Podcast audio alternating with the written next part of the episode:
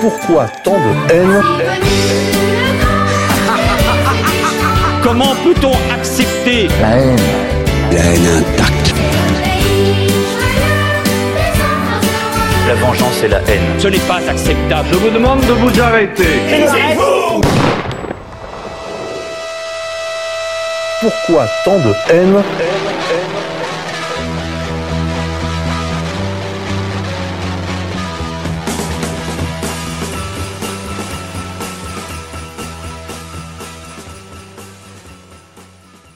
Chers amis auditeurs, bonjour, bienvenue pour votre nouvelle édition de Pourquoi tant de haine, l'émission des génocides imaginaires. Aujourd'hui, nous allons nous entretenir du grand, du très grand Louis-Ferdinand Céline avec Lounès Darbois. Auteur contre-culture, vous vous souvenez, il était l'auteur de Sociologie du Hardeur. Alors, euh, qu'est-ce qui vous autorise, Lounès, à nous parler de Louis-Ferdinand Céline et en particulier de ses pamphlets? Qu'est-ce qui vous autorise? D'où parlez-vous? Comme disaient les situs. Eh bien, ceux qui ont lu euh, Sociologie du Hardeur ont vu qu'il s'agissait d'un livre sur la pornographie, mais aussi d'un livre d'explication du racisme anti-blanc par la pornographie. Il va sans dire que Céline hante les pages de ce petit ouvrage, c'est- pas difficile à voir. J'ai lu tous ces livres euh, à partir de 2008, et c'est vraiment un auteur euh, voilà, j'ai même pas de distance critique avec, euh, avec- son œuvre. Tant euh, à chaque relecture, de nouveaux passages prophétiques sont éclairés par l'actu- l'actualité en cours, euh, aujourd'hui plus que jamais d'ailleurs. Et vraiment, sa, force évocatrice, sa capacité prédictive, sa connaissance du cœur humain, sa, sa maîtrise dans l'exposition de la vérité sont bouleversantes. Son audace à être soi-même dans le style, à restituer euh, dans l'écrit l'émotion du parler, bon, toutes ces choses qu'on sait déjà, tout ça fait de Céline vraiment le plus grand écrivain français du XXe siècle. Mais c'est ici qu'il faut aller au bout et bien préciser que sa virtuosité réside dans le voyage, certes, dans Mort à crédit, dans sa correspondance, oui, mais aussi dans Bagatelle, dans l'école des cadavres, dans euh, Mea culpa et euh, dans les beaux draps. En réalité, les pamphlets sont non pas des livres ignobles comme disent les gens euh, sur les plateaux de télé, mais c'est un mélange de satire, de chronique et de poésie pure. C'est une forme littéraire issue d'une tradition qui remonte en fait à Horace, à Juvénal, mais aussi à tout le Moyen Âge oral et jusqu'au chant bardique, à la racine même, à l'origine mystérieuse et probablement merveilleuse des peuples européens. On peut faire le pari hein, que la thèse de Darwin sera bientôt enfin, sera un jour démontrée fausse, tout comme euh, aujourd'hui on rigole de ceux qui, euh, vous savez, croyaient à l'astrologie en des temps reculés. Euh, on est passé de, oui, on est passé de l'astrologie à l'astronomie. Et, en écoutant, euh, en écoutant le parler de, de la rue, le, le parler populaire français, Céline entendait discerner une âme collective, plurimillénaire, et c'est tout cela qu'il a restitué en s'en faisant le médiateur. Je le cite, il dit Je ne suis que l'ouvrier d'une certaine musique. Voilà toute son œuvre. Alors c'est vrai que vous évoquez particulièrement donc les, essais, Bagatelle, l'école des cadavres, Mea culpa et les beaux draps. Mais d'abord une petite question, Lounès, où on peut se les procurer ces livres? Eh bien, ils sont euh, en principe interdits de réédition. Sa veuve, qui est décédée récemment, avait demandé qu'ils ne soient pas republiés de son vivant. Je ne sais pas où en est le- le- l'actualité juridique de ce point de vue-là. Vous tapez les titres de ces ouvrages avec la mention PDF et vous allez les trouver très facilement sur Internet. D'accord. Euh, je crois qu'il y avait aussi un site euh, qui a été mis en ligne. Je l'ai pas retrouvé là, mais je crois qu'il est toujours disponible, qui s'appelle lesinterdits.fr, où on peut les trouver aussi. On parlait des pamphlets. Alors c'est vrai que souvent on essaie de faire la différence, hein, euh, de distinguer entre les pamphlets et l'œuvre romanesque. Mais qu'est-ce qui fait des pamphlets, des écrits euh, finalement dans la continuité du voyage au bout de la nuit, des récits autobiographiques d'enfance comme Mort à crédit, ou encore euh, Guignol's Band, ou euh, les chroniques d'après-guerre? Récemment, Welbeck a dit, une fois de plus assez courageux, toujours là où on l'attend pas, il a dit j'ai relu les pamphlets et en fait c'est plutôt bon, c'est ça le problème. Qu'est-ce qui fait l'intérêt des pamphlets? En fait, c'est- leur supériorité. C'est ça que qu'on dit pas. C'est que si, vous voulez dans le pamphlet, l'auteur n'est plus un romancier, c'est un chroniqueur. Il parle de, manière directe. Il, il est là euh, comme le sismographe de son époque. Il supprime la médiation des personnages euh, qui existent dans les romans. Il supprime ce côté ouaté euh, du roman. Il fonce droit à la vérité en prenant sur lui le maximum de risques. y compris se faire tuer, perdre son job. Il avait perdu son job dans les années 30 pour ça, et il était menacé de mort. Son logement avait été dévasté et certains de ses manuscrits détruits. par exemple, le vrai manuscrit de Guignol's Band, on ne l'a pas. C'est une énorme perte pour, la, littérature. Pour tout dire, les pamphlets ne sont pas sortis comme ça sur un énervement de sa part, mais sont l'exposition de vérité que Céline connaissait de son expérience pratique. Lui ne fait jamais de théorie depuis les années 1920. La preuve, c'est sa pièce de théâtre de jeunesse L'Église, qui contient en fait le voyage aux deux premiers et deux derniers actes, mais bagatelle au troisième acte. Donc, désolé pour les critiques qui ne savent pas lire une œuvre complète, Céline ne s'est jamais renié, il s'est simplement restreint à un moment et lâché à d'autres. Ceci pour des raisons euh, très précises qui ont trait à sa vie, euh, mais aussi aux, événements euh, autour de lui qu'il voyait. Et étant lui médecin de formation et empreint d'une profonde pitié pour ses prochains, il ne pouvait pas fermer sa bouche, ni laisser sa, plume dans l'encrier mais il, faut bien préciser une chose, c'est qu'il n'a jamais appelé à la violence. Et surtout, il a pris tous les risques qu'il a pris sous Blum en 37, puis ensuite sous la commandanture en, 40-44, sous la commandanture. Là, il est passé à autre chose. Et, c'est ça sa grandeur. Et c'est qu'il n'a jamais été un, un, hagar, vous savez, comme dirait euh, par exemple euh, Bassem. Céline correspond à la définition du mot magnanime. Les gens qui le traitent de salaud sont eux les salauds, parce qu'ils savent très bien combien Céline a été en réalité impeccable pendant la guerre, irréprochable. Bon, il n'a jamais appelé au massacre. Bagatelle pour un massacre, c'est un, un livre qui prévient les Français qu'un massacre va arriver. C'est pas du tout un appel au massacre les petits malins euh, des plateaux de télé jouent toujours sur cet équivoque. il a hurlé au danger du massacre. Il a mis toute sa force et toute sa notoriété à essayer d'empêcher la guerre. Il n'a jamais essayé de faire jouer, par exemple, sa pièce de théâtre L'Église sous l'occupation, alors que Sartre, si. Et c'est ça la grandeur française, la vraie manière française de faire. Et malgré la synagogue qui avait persécuté la France pendant les fameuses années 30, 75% de ses membres avaient été sauvés par le petit peuple dans les années 40 donc caché dans des fermes, des monastères, des maisons, euh, tout ce que l'on sait déjà. Eh bien, Céline, c'est la voix de tous ces muets anonymes. Et, dans les pamphlets, il dit avec érudition, avec verve, avec lyrisme, ce dont tout mec qui n'est pas un puceau a l'intuition. Et voilà pourquoi il faut faire connaître Céline dans son œuvre complète. En outre, les pamphlets, c'est très fort, très drôle, très riche en vocabulaire, et c'est avéré vrai avec le temps, c'est ça qui est embêtant. Et c'est ça qui est incroyable aussi. Euh, bon. Et on peut dire, en fait, pour conclure, hier, Céline avait raison, et aujourd'hui, Sora a raison. Oui, alors vous, vous allez très loin, vous dites euh, Céline a été irréprochable pendant la guerre. Est-ce que vous pouvez élaborer un peu parce que ça contre, c'est contre-intuitif avec tout ce qu'on entend sur son compte et qu'il a conduit ensuite à fuir au Danemark après la terrible mésaventure de du château de Sigmaringen, qui est d'ailleurs raconté de façon très amusante dans euh, D'un château l'autre. Est-ce que vous pouvez nous dire un mot de cette impeccabilité que vous lui attribuez pendant la guerre? C'est facile de le voir en lisant sa correspondance. Elle est, elle est trouvable dans le commerce et on peut voir les lettres qu'il écrivait en, en, 39-45.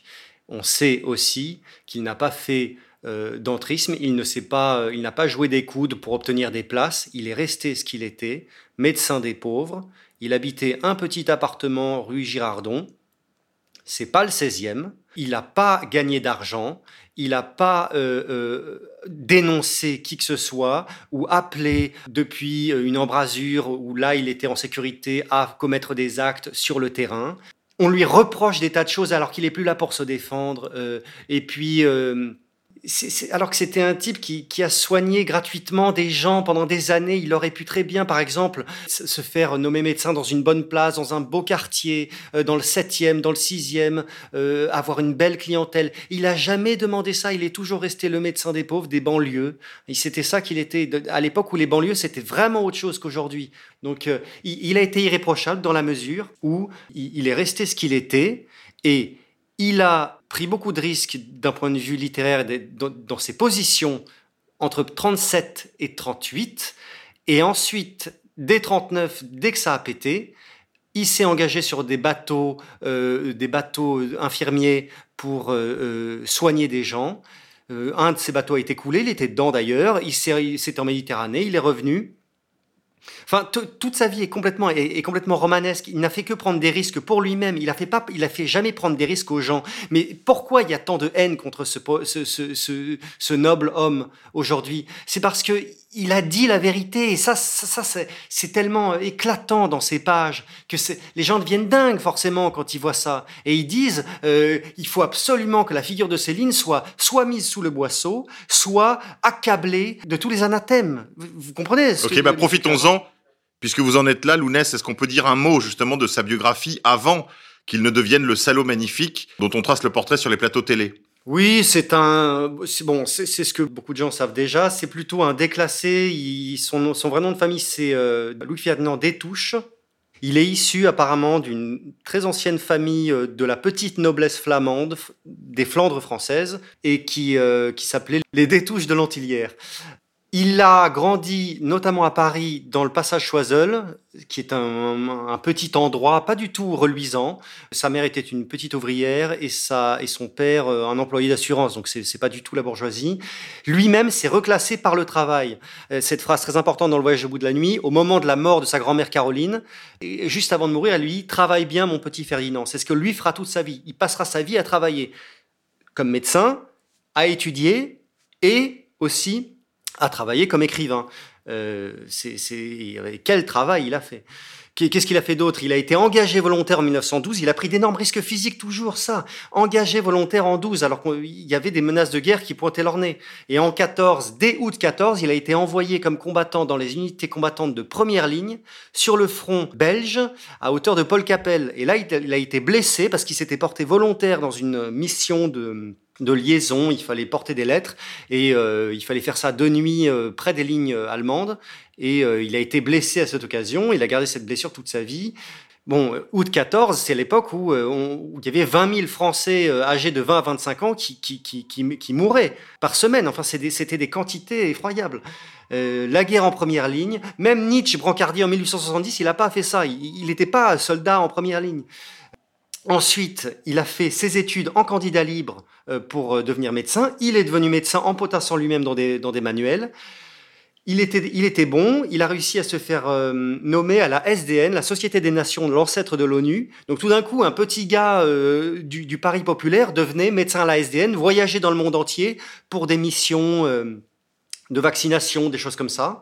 Et ensuite, après être revenu d'un tour du monde gigantesque où il était allé en Afrique, à New York, à une époque où personne voyageait, c'est les années 20, euh, il rentre et qu'est-ce qu'il fait Qu'est-ce qui, Quelle place il cherche? Médecin des pauvres en banlieue, dans euh, la banlieue nord de Paris, euh, des coins comme... oui, Puteaux, Meudon. Oui, comme Colombe, oui c'est ça, des choses comme ça. Ouais, voilà. Il a fait ça euh, plusieurs années jusqu'à ce que la guerre éclate, que les choses se retournent en 44, qu'il soit contraint de fuir sous peine de mort, parce qu'il était menacé de mort. Il s'est retrouvé en prison au Danemark. Euh, il a fait 4 ou 5 années de prison.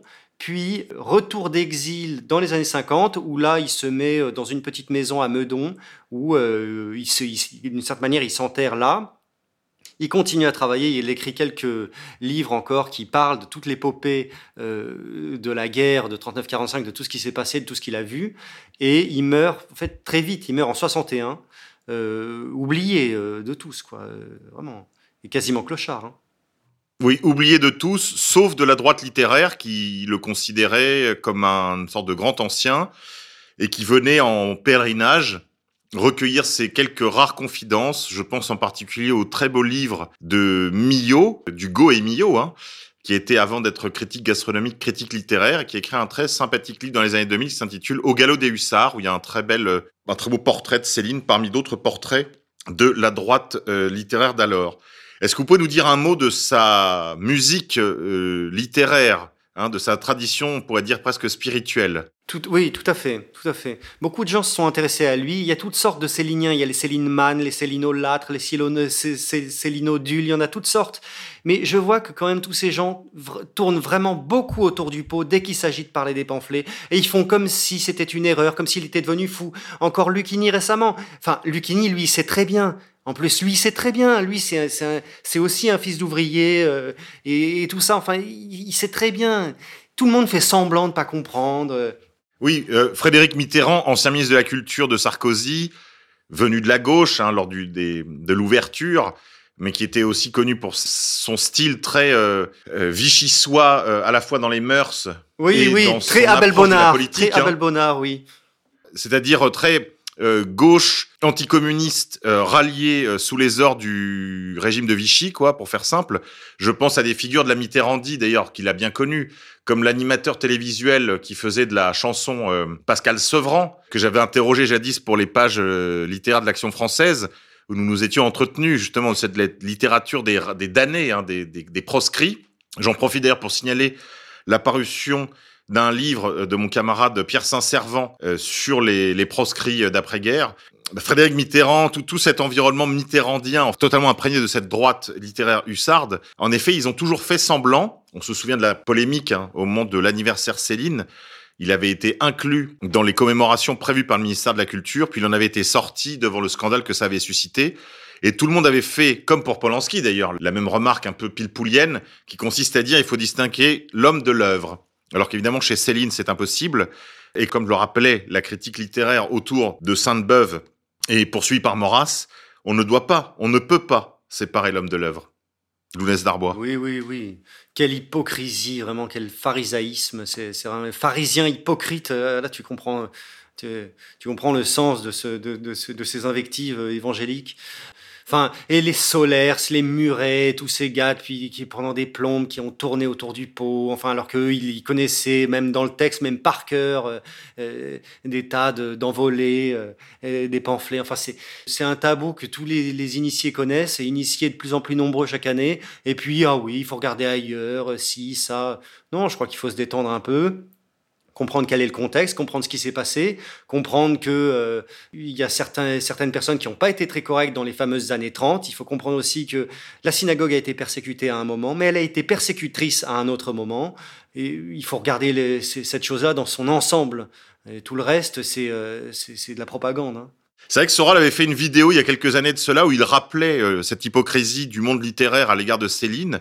Je pense que c'était au moment justement de cette polémique sur l'anniversaire Céline, en rappelant justement la compénétration totale entre les pamphlets et l'œuvre romanesque. Donc euh, bon, je crois qu'on a on a fait un sort à cette Oui, histoire. oui, tout à fait. D'ailleurs, c'est lui qui avait bien rappelé que, que le voyage au bout de la nuit, c'est c'est l'église expurgée, en réalité. C'est l'église expurgée du troisième acte. C'est ça, euh, en fait, le voyage au bout de la nuit. Quand tu le, quand tu le relis et que tu as lu l'église, ce- ce- cette petite pièce de théâtre de Céline des années, des années 20, c'est là que tu comprends. À un moment, il, il, il lâche ça parce qu'il est forcé de de- de- d'écrire cette pièce de théâtre en disant voilà ce que j'ai vu, en gros, et il dit toute, sa- toute la vérité, tout ce qu'il a vu réellement et, et notamment les, les arrière-cours et les, et les coulisses de la SDN, euh, endroit terrible dans lequel en fait on prépare les guerres à venir, on agite ici et là des tensions. Enfin, c'est effrayant euh, comme scène. c'est très intéressant que tu évoques ce- cet épisode. Euh, ça me fait penser au travail de hum, Pierre Hillard, qui a republié dans l'un de ses tout derniers tomes là,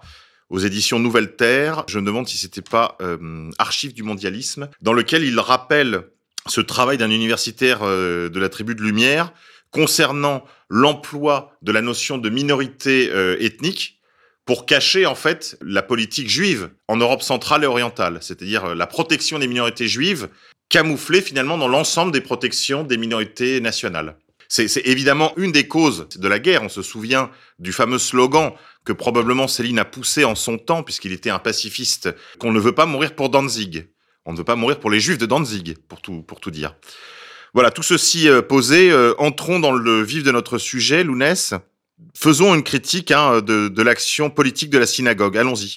Eh bien, oula, on entre dans le vif du sujet alors. Bien, euh, bon, ça, va, ça va nous, ça va nous faire regarder la structure des pamphlets. Co- comment les pamphlets sont structurés, notamment le plus connu et le plus euh, étonnant d'entre eux, qui est le premier, sorti en 1937, à la fin de l'année 37, Bagatelle pour un massacre. D'abord, c'est une critique point par point de l'action politique de la synagogue, que Céline connaissait, et connaissait de l'in- de l'intérieur, pour ainsi dire, puisqu'il avait fréquenté ce monde-là à la SDN, que euh, l'a fréquenté aussi aux États-Unis, où il est allé à Los Angeles, à New York. Euh, Il y a des pages incroyables, dont on va peut-être revenir dessus.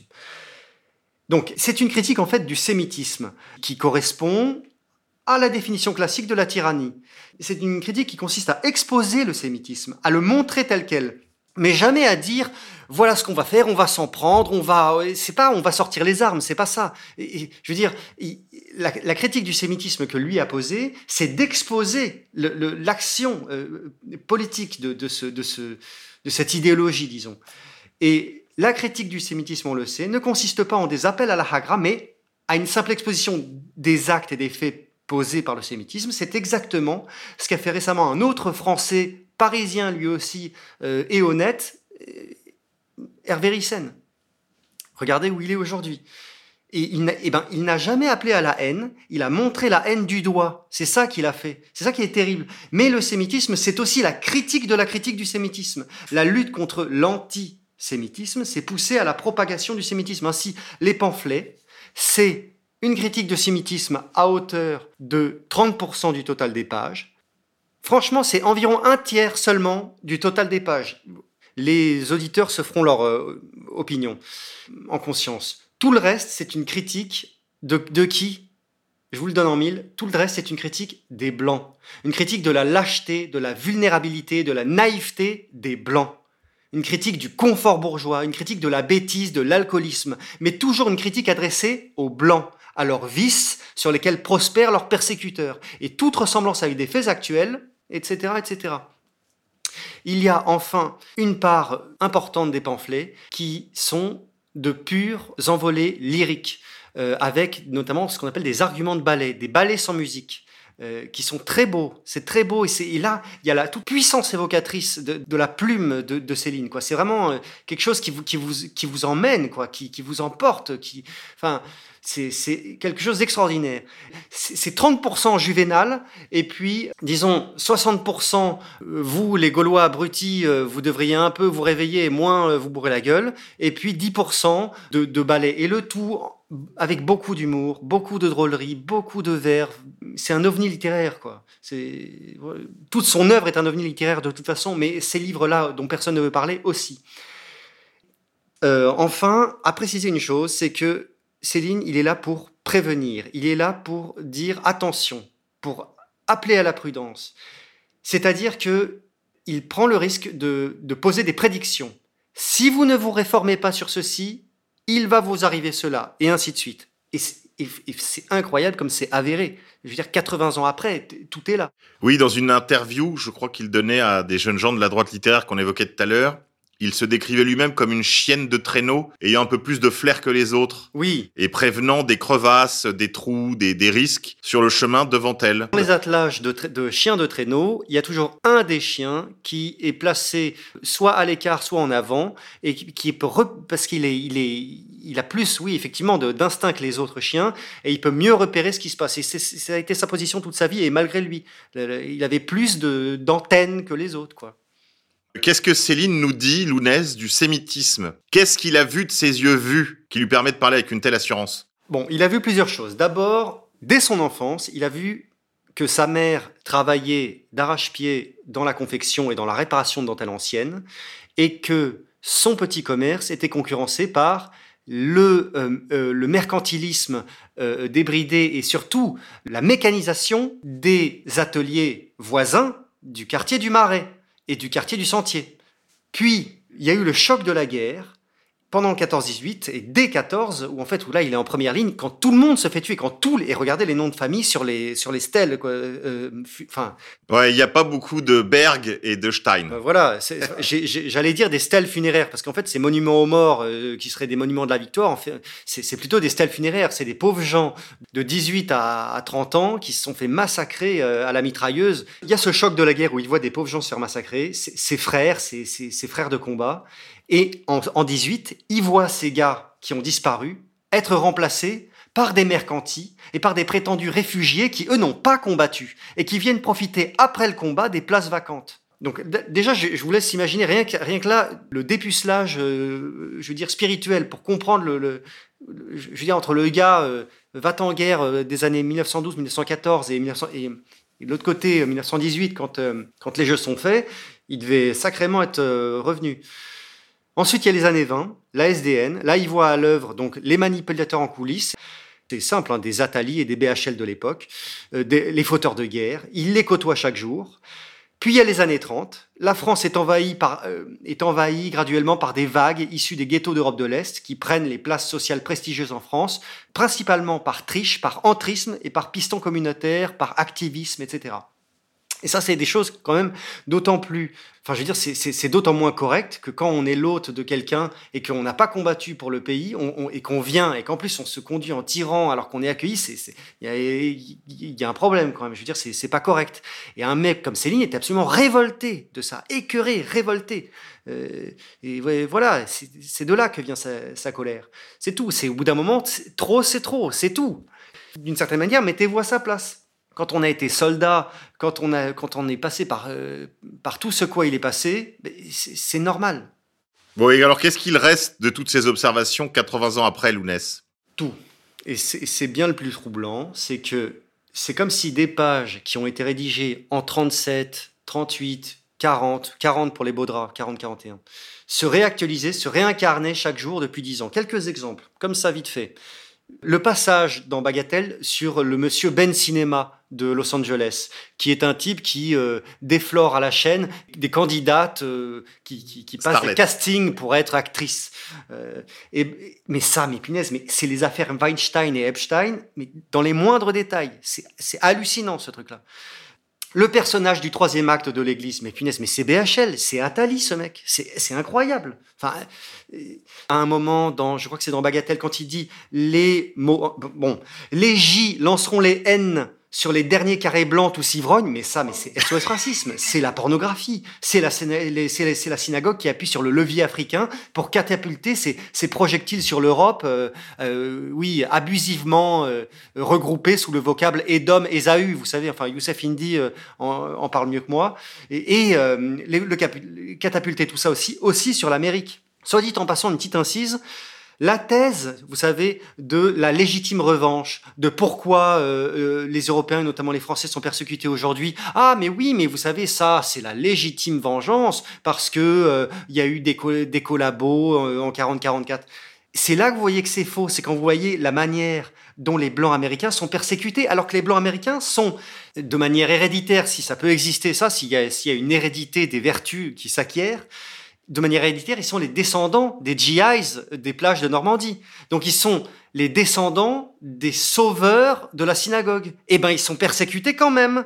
Je veux dire, c'est là-bas qu'il y a la pornographie, c'est là-bas qu'il y a euh, le, les opioïdes euh, et les, les, vous savez, les mecs qui meurent, enfin, qui, qui, qui sont morts. Oui, oui l'épidémie d'opioïdes, c'est aussi là-bas qu'il y a Ben Cinema. Voilà, oui, oui. Et, et c'est là aussi qu'il y a Ben Cinema, etc c'est pas pour euh, se venger, là on est bien d'accord. Je veux dire, les Blancs américains sont, leurs bienfaiteurs. Et j'ai, moi j'ai déjà visité les États-Unis et pas euh, New York, Los Angeles. Non, non, ce qui est pas mal, c'est d'aller visiter les, États où, les gens vont pas trop d'habitude. Euh, Caroline du Nord, Géorgie, Tennessee, des coins comme ça. Et punaise, mais vous verrez dans quelle misère vivent les Blancs, c'est hallucinant.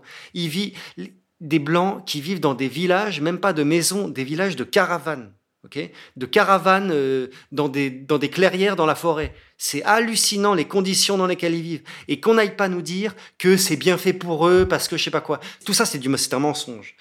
Bref.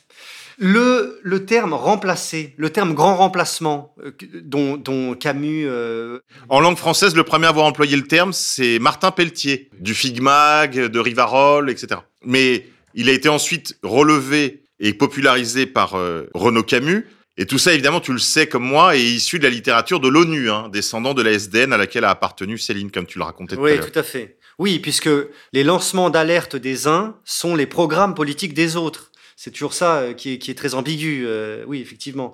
Et, mais, mais d'autre part, chez Céline, la notion de grand remplacement est présente dès les années 30, et, le, terme remplacer revient souvent. Euh, quand il dit à un moment, je crois que c'est dans euh, l'école des cadavres, vous pouvez partir tranquille, vous serez remplacé dans vos boulots promptement, euh, dans vos maisons et vos lits, dix fois plutôt qu'une. un peu plus tard, remplacer l'émotion arienne par le tam-tam nègre. Je crois que quand c'est un adjectif, on a le droit de prononcer le mot nègre. non, mais c'est une citation littéraire. Et d'autre part, lui, je dois dire que pour ma part, Lounès, j'ai jamais été un Célinien très féru, mais enfin, plus le temps avance et plus je le deviens. Parce que je suis obligé de lui reconnaître un pouvoir prophétique absolument hors de, hors de toute proportion. Il a quand même, il nous a annoncé euh, les hordes mongoles sur les rives de la Seine, euh, les Soudans, les Afghanistan, tous les Orients venant se déverser sur les collines euh, de Meudon, de Puteaux, Les Chinois à Quimper, tout, tout ce qui semblait oui, être oui. des, des fièvres hallucinées d'un médecin probablement un jour frappé de paludisme, se sont toutes révélées vraies. Oui, oui, oui, c'est étonnant. Oui, oui, vraiment. Euh, oui, peut-être qu'il avait eu la malaria euh, en Afrique. Il a, en tout cas, il avait reçu un- pendant la guerre un éclat d'obus à la tête. Euh, ce qui, euh, je ne sais pas s'il peut y avoir des conséquences euh, ensuite, mais c'est, oui. en tout cas, il, avait toute sa tête. Enfin, c'est évident. Ça, c'est par contre, ce serait, oui, ce serait un argument de plus pour essayer de le faire passer pour un délirant, mais ça l'excuserait. C'est ça qui est toujours très ambigu dans ces espèces de procès à charge par contumace et, et a posteriori. Enfin bref. Enfin, une chose est sûre, pour revenir à cette notion de remplacement, c'est que c'est un concept célinien, une idée célinienne, une observation célinienne, et qu'elle ne cesse d'être toujours plus vraie. Oui, ouais, ouais, vraiment, vraiment.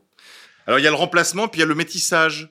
Il y a le métissage industriel. Il dit que euh, c'est une, c'est une catastrophe dont il faut se prémunir euh, parce que ça fait baisser le niveau de conscience critique, c'est un crime contre la beauté, c'est une fabrique de névrose, ça détruit les traditions, l'enracinement, ça produit des zombies hors sol.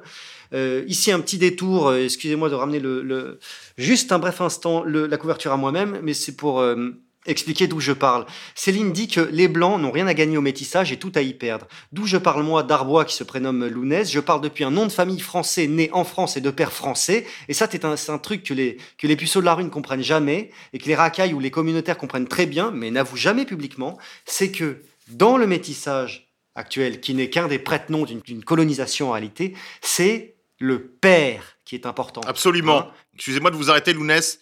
C'est d'une importance capitale ce que vous êtes en train de dire. Ah bon On a parlé très ici bien. avec d'autres, en particulier avec le- le- Lucien Cerise, du nom du père. Le nom du père, le nom du père. Et vous connaissez, Monsieur K, ce passage de, de, de- je crois que c'est dans Saint Paul. Je fléchis le genou devant le Père, dit, dit Saint Paul, duquel toute paternité tire son nom sur la terre et dans les cieux. Eh ben, Céline, son père est blond et sa mère est brune. Et c'est pas rien dans un monde qui nous a montré enfant systématiquement le brun et la blonde, et plus récemment le noir et la blanche. Des spécialistes ont développé ce genre de thème qui, loin d'être anecdotique ou léger, renvoie à des combats beaucoup plus profonds et cruciaux. Et euh, il y a des très belles choses à ce sujet chez Paul Morand, euh, dans ses écrits des années 20. Paul Morand, donc dans, dans Magie Noire notamment.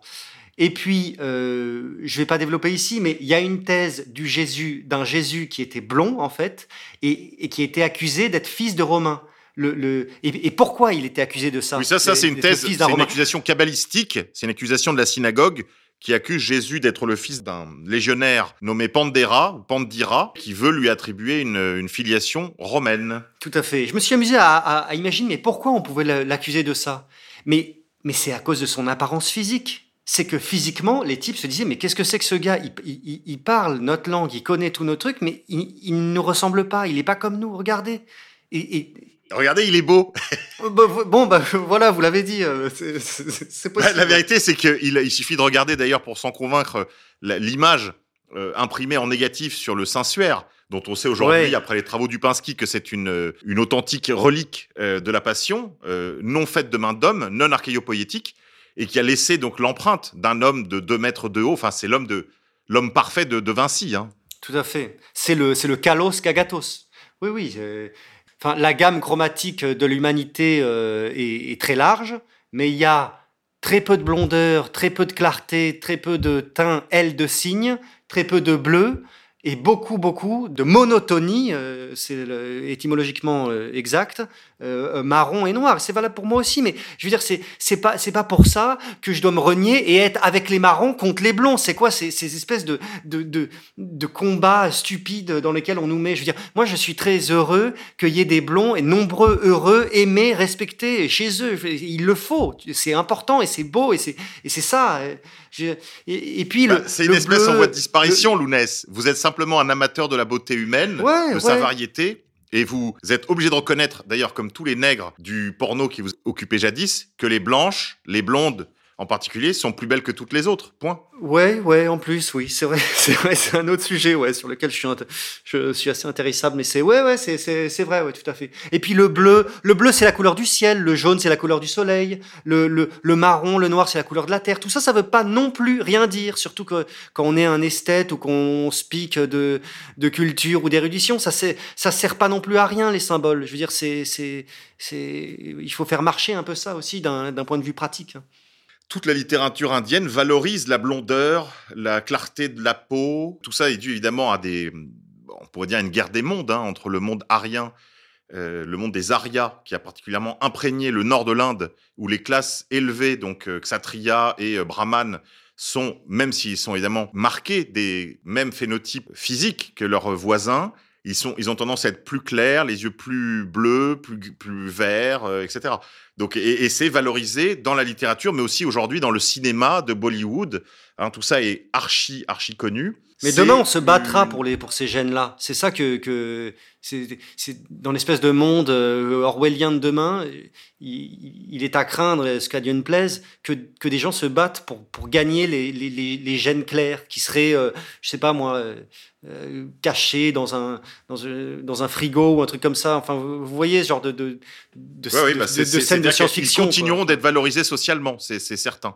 Ouais, Et vous nous disiez que vous, vous parliez de ce point de vue-là, du point de vue d'un Oui. garçon qui a eu un père c'est ça. qui lui a laissé son nom français. C'est ça, exactement. Je remarque que les, les fils de, de mères natives, les fils de Blanche à Black, sont, sont, sont moins portés à, à aimer la France. C'est peut-être un effort plus grand pour eux à faire. C'est peut-être pas pareil.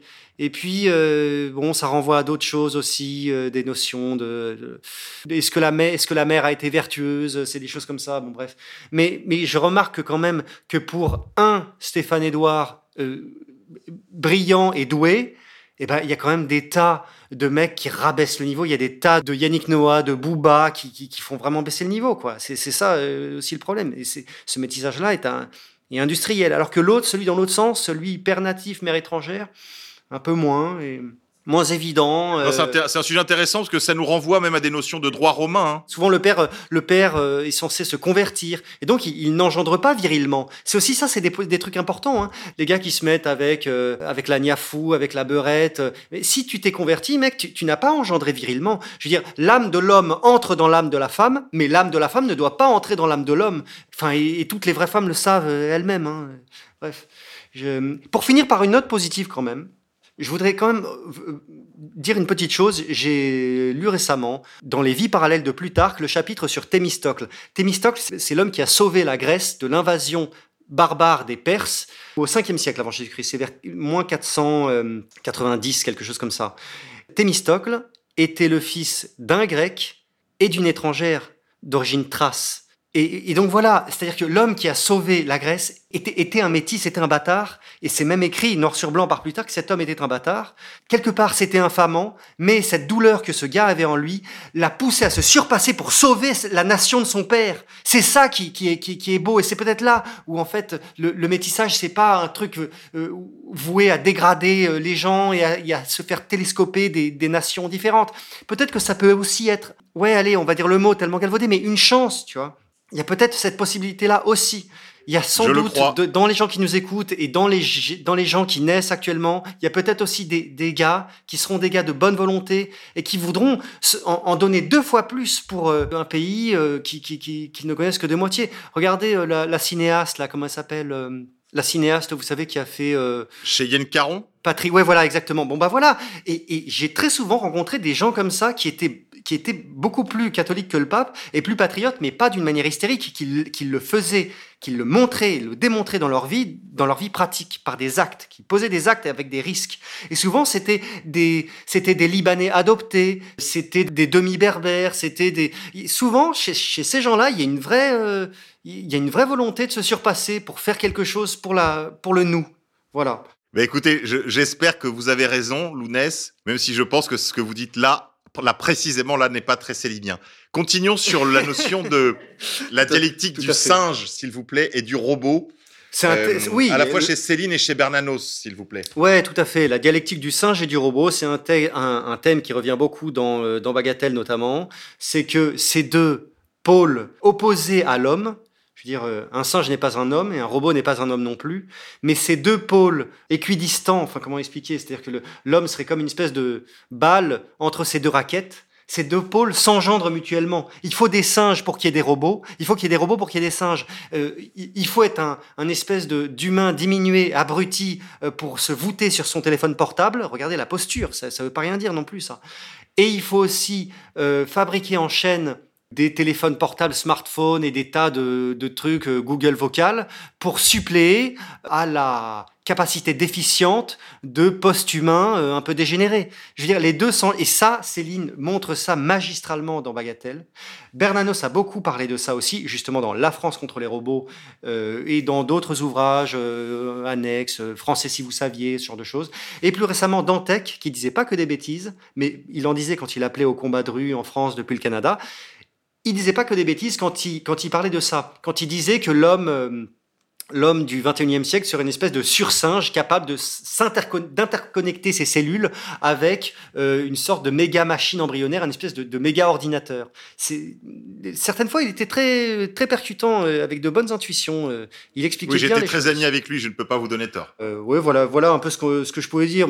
Pour le reste, de toute façon, il faut aller au texte directement hein, et toujours préférer les sources à l'interprétation. Bah, je trouve intéressant que vous fassiez le lien entre Céline et Bernanos parce qu'en réalité, c'est toujours la même chose avec ces critiques hypocrites, si vous voulez. Euh, c'est comme Bernanos, euh, Finkielkraut n- ne cesse de en dire le plus grand bien. Il ne trouve que grâce aux yeux d'un Finkielkraut, alors que Bernanos est quand même l'auteur de euh, La Grande Peur des La Bien-Pensants, grande peur des qui est bien-pensants, un- un qui est une apologie de son maître, euh, celui à la gloire de Drummond. Voilà, c'est Et, exactement. et- et là, je vois évidemment la filiation immédiate entre Bernanos et Céline. Il y a un lien que tous les hussards faisaient dans les années 50 et que la droite littéraire d'aujourd'hui, qui a perdu ses couilles, euh, ne semble plus faire, que ce soit dans des revues comme L'Incorrect, euh, les jeunes lionnes de valeurs actuelles. Et- oui, c'est ça. Ils font semblant de pas com- soit ils font semblant de pas comprendre, soit ils ont pas la culture non plus, soit ils, tout simplement il y a aussi beaucoup de flemmards hein, et qui ne lisent pas, qui ne lisent pas assez. Les mecs sont sur leur smartphone le soir, ils lisent pas. Ils, je veux dire, il y a aussi l'angoisse de se couper du monde et d'ouvrir un livre. Hein. C'est des vrais trucs de vie pratique ça. hein. Les, les les gens lisent pas, même les pseudo C'est vrai. intello de la droite et tout ça.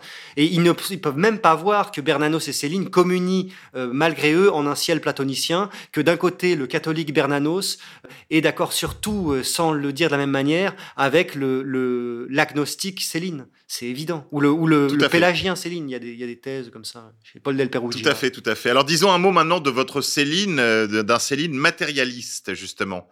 Mais Céline fait la- l'apologie d'une oui d'une incarnation vivifiée par l'esprit. Il reproche à ses, contemporains, à ses contemporains un usage immodéré des modalités de l'instinct de conservation, ce qu'il appelle la tripe, le tripal. Euh, il dit c'est Oui. ça qui tue, c'est l'instinct de conservation. Euh, C'est de ça aussi qu'il parle quand il parle de pesanteur au charnier, citation euh, très célèbre, dont on expurge toujours le, la phrase précédente.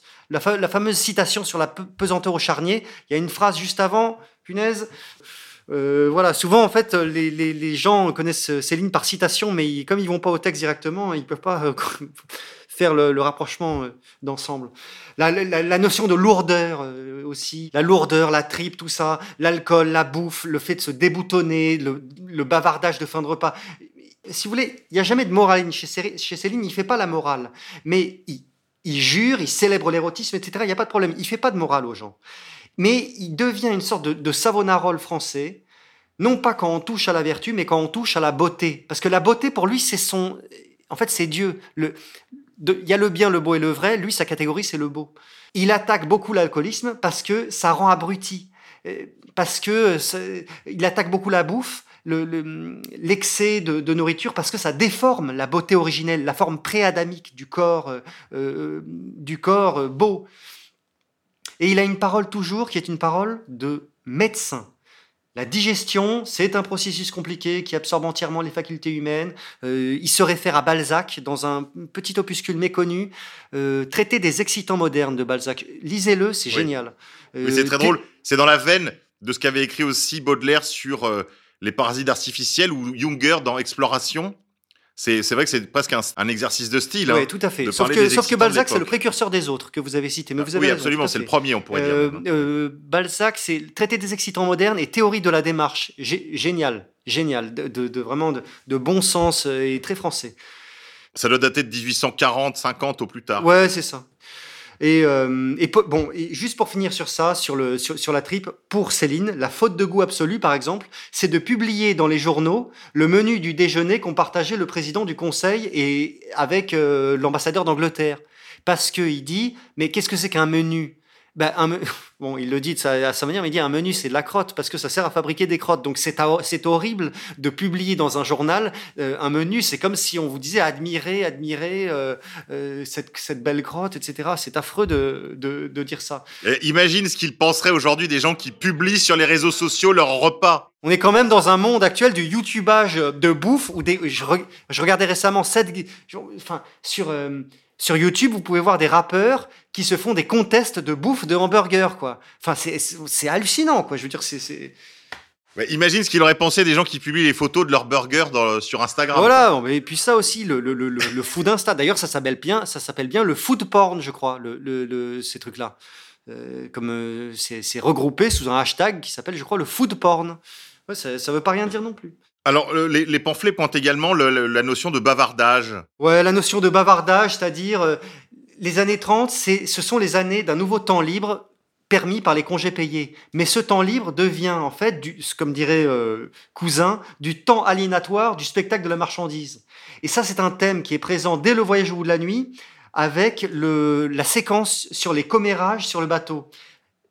Le, bateau qui emmène euh, Céline en Afrique dans le voyage de la nuit, qui emmène Bardamu en Afrique, il y a, au fur et à mesure de, des jours de traversée très pesants, euh, très pénibles, parce que traverser en bateau à l'époque, c'était pas, euh, c'était très ennuyeux. Ou, Bon, de nos jours, les, les, bateaux pour touristes sont à peu près des, des espèces de, music halls permanents, mais à l'époque, c'était très embêtant.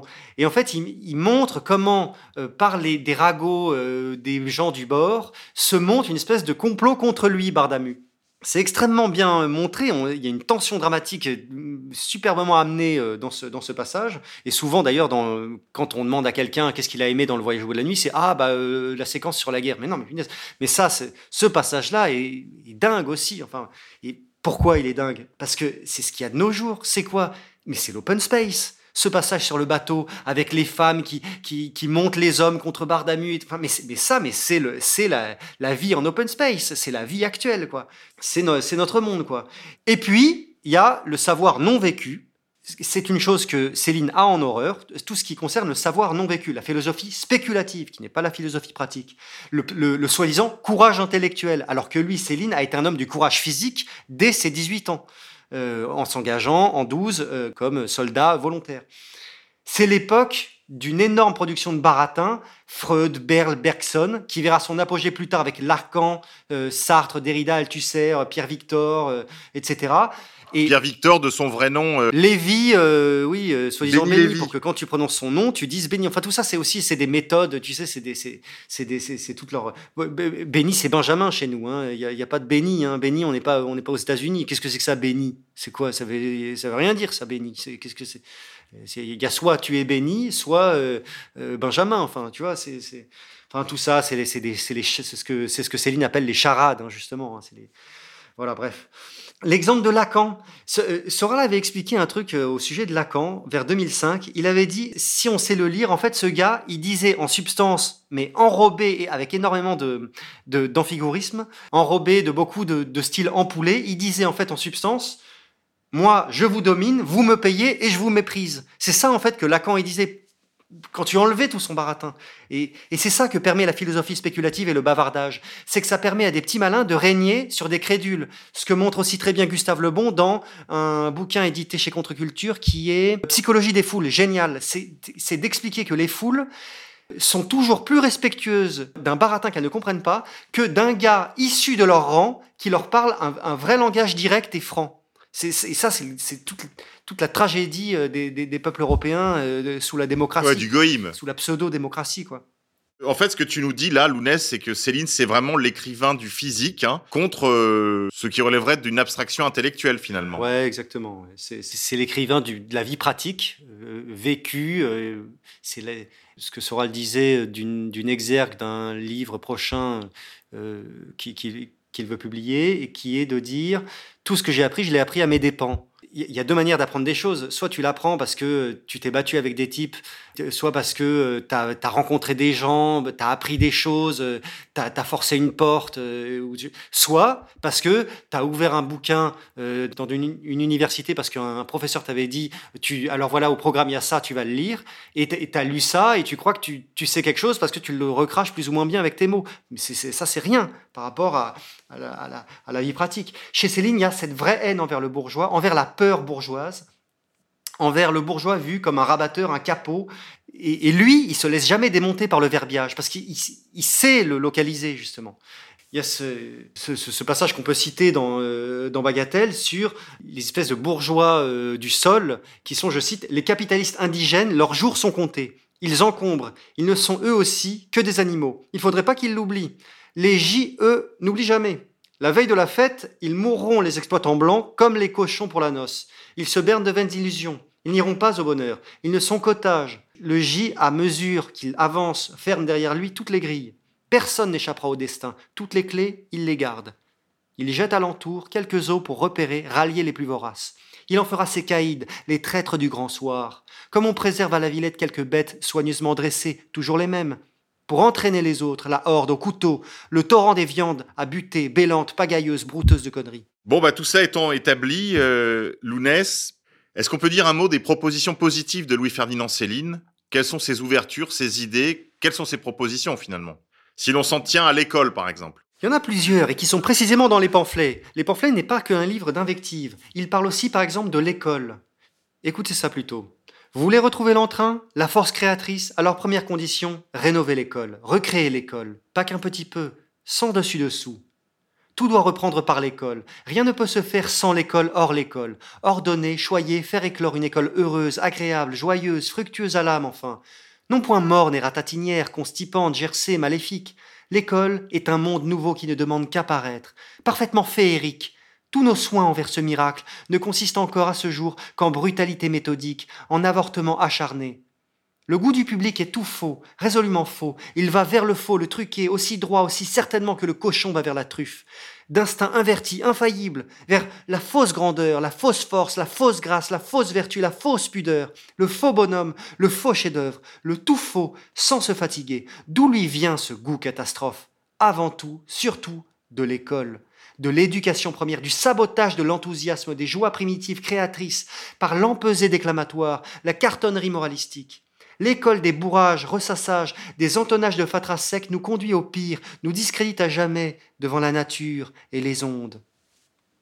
On les berlue de mécanique, autant que les moines de Momerie, nos pères les crasseux. Ils foncent le moderne, ils chargent du moment qu'on lui cause atome, réfraction cosmique ou quanta, il croit que c'est arrivé dur comme fer. Il est en or pour tout panneau. Il donne dans le prestige des savants comme autrefois aux astrologues. Il s'est pas encore rendu compte que d'additionner des pommes ou de mettre en colonne des atomes, c'est exactement semblable. C'est pas plus sorcier, c'est pas plus transcendant l'un que l'autre. Ça demande pas plus d'intelligence. Tout ça, c'est de la vaste escroquerie pour bluffer le bonhomme, l'appauvrir, le dégoûter de son âme, de sa petite chanson, qu'il ait honte lui couper son plaisir de rêve, l'ensorceler de manigance, dans le genre mesmer, le tripoter, le conditionner, trépied de machine qu'il renonce à son cœur, à ses goûts, muet d'usine, moment de fabrication, la seule bête au monde qu'ose plus du tout sauter de joie à son caprice d'une patte sur l'autre, d'une espièglerie qui lui passe, d'un petit rythme de son espèce, d'une fredaine des ondes. Oui, c'est charmant, ça me fait penser tout de suite à, au Petit Prince, lorsqu'il évoque les colonnes dans lesquelles on compte les pommes ou les atomes. Euh, il y a une vraie euh, communion de pensée là euh, avec Saint-Exupéry, en particulier sur l'esprit d'enfance. Alors on pourra pas tout citer, mais peut-être dire un petit mot de cette préoccupation célinienne sur le caractère prime sautier de l'enfance, dont il vient de dire un mot déjà parlant de l'école. On se fout des enfants des autres, ça suffit bien d'élever les siens, chacun voit midi à sa porte? Il faut que ça cesse ce genre hideux, une fois pour toutes, que ça devienne incompréhensible cet égoïsme est-berceau. Il faut que les enfants des autres vous deviennent presque aussi chers, aussi précieux que les vôtres, que vous pensiez aussi à eux. Comme des enfants d'une même famille, la vôtre, la France tout entière. C'est ça le bonheur d'un pays, le vrai bouleversement social, c'est des papas-mamans partout. Le reste, c'est que des emmerdements, des apragadabrantes combines des fourbis chinois, des pitreries d'orgueil, hagards, absolument contre nature, qui peuvent finir qu'en catastrophe. Racisme, c'est famille. Famille, c'est égalité. C'est tous pour un et un pour tous. C'est les petinières qui n'ont pas de dents que les autres font manger la soupe. Au sort commun, pas de bâtards, pas de réprouvés, pas de puants dans la même nation, la même race, pas de gâtés non plus, pas de petits maîtres. Plus d'exploitation de l'homme par l'homme, plus de damnés de la terre, c'est fini. Plus de fainéants, plus de macros non plus, plus de caïds, plus d'hommes à deux, trois estomacs. Le marxisme est bien emmerdé, on lui secoue son atout majeur, le cœur froid des hommes. C'est la famille qui réchauffe tout. C'est plus le pognon qui l'unit, c'est la race. C'est plus le pognon qui la divise, il y en a plus. C'est tout le pays familialement recréé à 100 francs par jour. Ça, c'était aussi son idée du communisme labiche, c'est-à-dire un communisme soft à la française. Alors on peut peut-être dire un mot de l'art, de la nature, de la beauté? L'art. Sans création continuelle, artistique et de tous, aucune société possible durable, surtout au jour d'aujourd'hui, où tout n'est que mécanique autour de nous, agressif, abominable. Tous les animaux sont artistes, ils ont des heures d'agrément, leur phase de lubie, leur période de rigodon, faridon, les pires bestioles biscornues, les moins engageantes du règne, les plus mal embouchées vautours, les tarentules si répugnantes, tout ça, danse, s'agite, rigole le moment venu. Les lézards aveugles, les morpions, les crotales furieux de venin, ils ont leurs moments spontanés d'improvisation, d'enchantement. Pourquoi on serait nous, les pires sacs les plus emmerdés de l'univers? On parle toujours des têtards. Ils se marrent bien, eux. Ils frétillent. Ils sont heureux toute la journée. C'est nous qu'on est les pires brimés, les calamiteux de l'aventure. À quoi tout ça tient? À l'école, au programme. Le salut par les beaux-arts. Au lieu d'apprendre les participes et tant que ça de géométrie et de physique pas amusante, il n'y a qu'à bouleverser les notions, donner la prime à la musique, au chant en chœur, à la peinture, à la composition surtout, aux trouvailles des danses personnelles, aux rigodons particuliers, tout ce qui donne parfum à la vie, guilleretterie jolie, porte l'esprit à fleurir, enjolive nos heures, nos tristesses, nous assure un peu de bonheur, d'enthousiasme, de chaleur, qui nous élève, nous fait traverser l'existence en somme sur un nuage. C'est ça le bon Dieu à l'école, s'enticher d'un joli bel art, l'emporter tout chaud dans la vie, le vrai crucifix, c'est d'apprendre la magie du gentil secret, le sortilège qui nous donne la clé de la beauté des choses, des petites, des laides, des minables, des grandes, des splendides, des ratées, et l'oubli de toutes les vacheries. C'est de ça dont nous avons besoin, autant, bien autant que de pain bis, que de beurre en branche ou de pneumatique, qu'on me dit la serre si je déconne. Et comment on apprend tout ça? En allant longtemps à l'école, au moins jusqu'à 15-16 ans, qu'on en sorte tout imprégné de musique et de jolis rythmes, d'exemples exaltants, tout ensorcelé de grandeur, tout en ferveur pour le gratuit. Une dernière notion, je crois que Céline pousse en avant et qui peut encore avoir quelque utilité pour l'époque, c'est ce que vous appelez son racisme de gauche, Lounès. Oui, tout à fait. Je ne vais pas citer ici, mais il faut bien comprendre en fait que cette espèce d'ignoble, je ne vais pas citer ces passages ici, mais le, substrat est là. D'une manière générale, Céline n'est pas raciste. Il dit simplement, les gars, je suis un Français en France et un Blanc dans, dans un pays fondé par les Blancs, et je, je dois rien à personne. Et ceux qui viennent ici squatter et qui me disent que je suis une bête à, à, euh, à dominer, ceux-là, c'est eux les racistes. C'est eux les salauds. Et moi, je n'ai rien fait pour eux, je leur ai rien demandé. C'est eux qui sont venus, c'est eux qui viennent. Moi, je suis ici chez moi, c'est ça en, gros qu'il dit. Et il est là dans, une, dans ce qu'on appelle la xénophobie, en fait. C'est-à-dire que c'est la xénélasie, la xénophobie, l'hostilité a priori envers quelqu'un qui n'a pas participé à ton génie national, ce qui est une simple réaction euh, enfin, de base, quoi, qui, est normale, surtout quand on, euh, quand on est chez soi, c'est normal. C'est une autre chose si euh, vous vous expatriez, que vous travaillez à Hong Kong et que vous n'êtes pas d'accord de travailler avec des Indiens, par exemple. Ça, ça par contre, ce, serait en effet répréhensible et, et ce serait pas normal, même d'un point de vue moral. Bon, mais ce qui est terrible, c'est que l'extrême droite de la synagogue s'exprime en France comme de l'extrême gauche et qu'on et et fait toujours fermer sa gueule aux blancs en les persécutant et en leur disant fais bien gaffe si tu ouvres ta gueule ou si tu as obtenu un propos raciste tu iras euh, euh, en prison et au tribunal et attention et ceci et cela. Et on te fait honte même. On, va jusqu'à te faire honte à te faire croire que tu étais immoral. C'est c'est c'est comme ça qu'on brise les, pauvres gens les braves gens.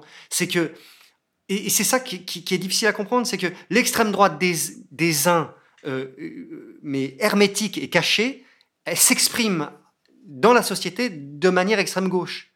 Et, qui est accusé d'être extrême droite? Le pauvre blanc, ben voilà, ben Hervé Ryssen.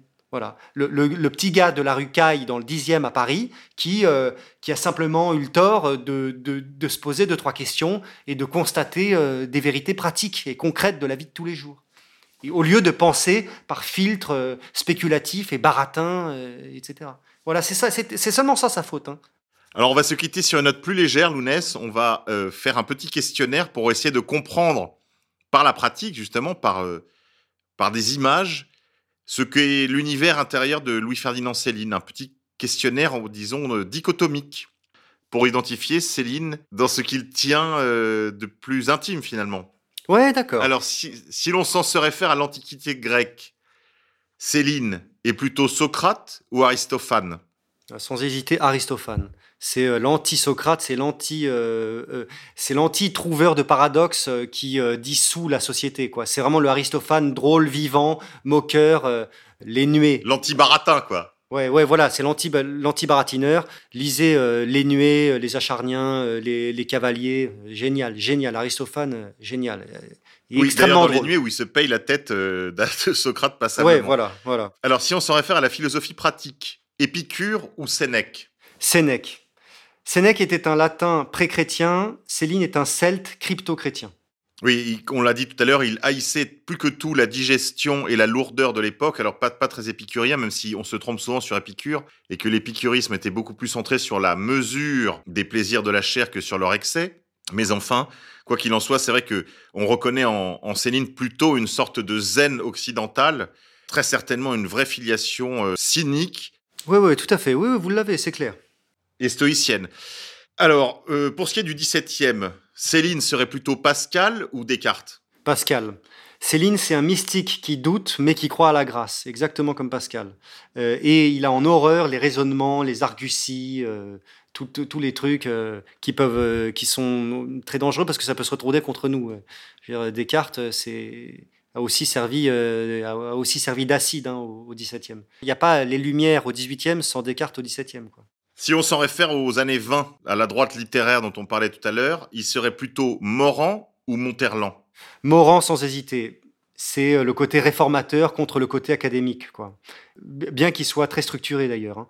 Il y a peut-être aussi un antisémitisme carabiné qui les rapprocherait. Euh, éventuellement, mais bon, mais chez, chez, chez Morand et chez Monterland, c'est assez présent, mais c'est pas non plus. Il y a aussi des, des, des passages très philosémites chez, chez Morand et Monterland. Si, les, les mecs s'attardent pas trop sur le sujet. Par contre, ils montrent euh, une espèce de- d'alliance objective entre, disons, pour parler euh, par périphrase, entre la synagogue et la case. Euh, voilà. Ouais. Mais d'autre part, Céline, c'est Céline qui a dit de Morand, Morand est celui qui a fait jazzer la langue française. Et en fait, Morand est le l'un des maîtres de Céline. Céline a dit, euh, a prononcé le mot maître pour deux personnes. L'un, c'est Paul Morand, parce que ça a été son inspirateur, et l'autre, c'est Léon Daudet, le critique euh, de l'action française, Léon Daudet. En peinture, Céline serait plutôt Caravage ou Soulage? Ah, Caravage. Beaucoup de noirceur et une lumière. Euh, alors que Soulage, euh, c'est bon, c'est l'escroquerie et beaucoup de baratin pour, euh, pour, pour faire croire que un trait de peinture au rouleau sur, un, sur une toile, en fait, tu comprends, ça veut dire ça, et puis ça, ça et ça, et puis, et puis si. Et là, on est vraiment dans le baratin. Ouais, ouais, complètement, ouais, vraiment. Alors, en architecture, plutôt les tuiles du Poitou ou les ardoises du Trélazé? Plutôt les ardoises de Trélazé. Euh, Céline, c'est le, le français nord de la Loire et c'est le français euh, fasciné par la Bretagne, euh, par, euh, par le, le 16e siècle, le- le- la douceur angevine, tout, tout ce côté-là. Justement, s'il s'agit de géographie, on est plutôt à Aix-en-Provence ou Arras? À Arras, sans hésiter. La, ville, le mauvais temps. La, la ville de Robespierre, d'ailleurs, Arras. Alors, terminons sur le questionnaire de Proust. On va le faire à sa place. Si Céline était une ville, Ah, il serait quoi? Il serait peut-être sa ville préférée qui était Anvers, disait-il, Londres, qu'il a beaucoup aimé, Saint-Malo, Amsterdam, donc des villes très racées, très organiques. si Louis-Ferdinand Céline était un film, Un film du genre Taxi Driver, De battre mon cœur s'est arrêté, Seul contre tous. Quelque chose de. Un, un film très réaliste avec un personnage principal étranger au monde et, et habité par euh, une, mo- une morale euh, douloureuse, quoi, une conscience douloureuse. s'il était une opérette, Une opérette de, de Gilbert et Sullivan, le- les auteurs euh, de, de le- l'Angleterre victorienne. Quelque chose de profond sous des dehors légers. Et euh, en théâtre, sinon, Céline, il tient beaucoup évidemment de Cyrano de Bergerac. ah oui? Ouais, ouais, bah, c'est évident. Enfin, il, il, a, il a pas l'accent, ni euh, il, Oui, oui. ne vient de Gascogne, mais il est évident que c'est un type qui se, qui se bat euh, seul avec son épée, qui est une plume, qu'il a contre lui tous les imbéciles et tous les lâches, et que euh, et qu'il va mourir tout seul euh, et mal aimé, et, et aussi assez incompris finalement. Et que même euh, de 80 ans après sa mort, on, on hésite avec beaucoup de peur à dire que bah en fait c'est peut-être pas si mal son œuvre, non hein, Oui, on a le droit. Si Louis-Ferdinand Céline était un navire, Un voilier avec spinnaker fleur de si Céline était une musique, un chant ancien, une- une ch- un chant de la Renaissance ou du Moyen Âge, par exemple euh, un chant de Conon de Béthune qui s'appelle Ahi Amour. Très joli. si Louis-Ferdinand Céline était une femme, Euh, Quelqu'un avec beaucoup de maintien et, euh, et, et- et- et pas peur des combats. Diana Mitford. si Louis-Ferdinand Céline était un dessin, Alors, certainement une peinture de Bruegel et de Jérôme Bosch qu'il aimait beaucoup, le, le Jour des Fous, euh, ce genre d'œuvre. Et aussi un dessin de Sampé, euh, qui euh, lui aussi est vraiment dans le, dans le, dans le genre très français, un, Oui. une espèce de moraliste heureux et sous des dehors euh, légers. euh, il y a beaucoup de profondeur souvent et dans, ses, dans ses dessins et euh, quelque chose de très, de très pur et de très, de très noble. Dernière question, Lounès. Si Louis-Ferdinand Céline était encore parmi nous, que ferait-il aujourd'hui? Est-ce qu'il sera encore le médecin des pauvres? Certainement. Et mais je, je, je crois qu'il serait aussi peut-être euh, en prison. Bon, bah, écoutez, on va se quitter. Lounès, merci beaucoup pour ce moment. Merci à vous, monsieur. Eh, chers amis auditeurs, je vous rappelle que vous pouvez nous soutenir en contribuant à la vie et à la survie de cette radio sur le plan économique en vous rendant sur le site d'égalité et Con- réconciliation, en faisant un don. Nous apprécions particulièrement les dons récurrents parce qu'ils nous permettent de voir dans l'avenir. Je remercie la technique sans qui cette émission ne serait pas possible et je remercie Lounès de nous avoir entretenu de Louis-Ferdinand Céline sans faux semblant, sans détour, sans tourner autour du pot et de nous avoir une fois de plus éclairé de sa profonde culture. Lounès, merci encore pour votre temps. Bah, merci à vous, euh, monsieur K. Et bah, et bonjour à tous les, tous les camarades. Chers amis auditeurs, on se retrouve la prochaine pour un PTDH, l'émission des génocides imaginaires. Pourquoi tant de haine Comment peut-on accepter La haine. La haine intacte. La vengeance et la haine. Ce n'est pas acceptable. Je vous demande de vous arrêter. Pourquoi tant de haine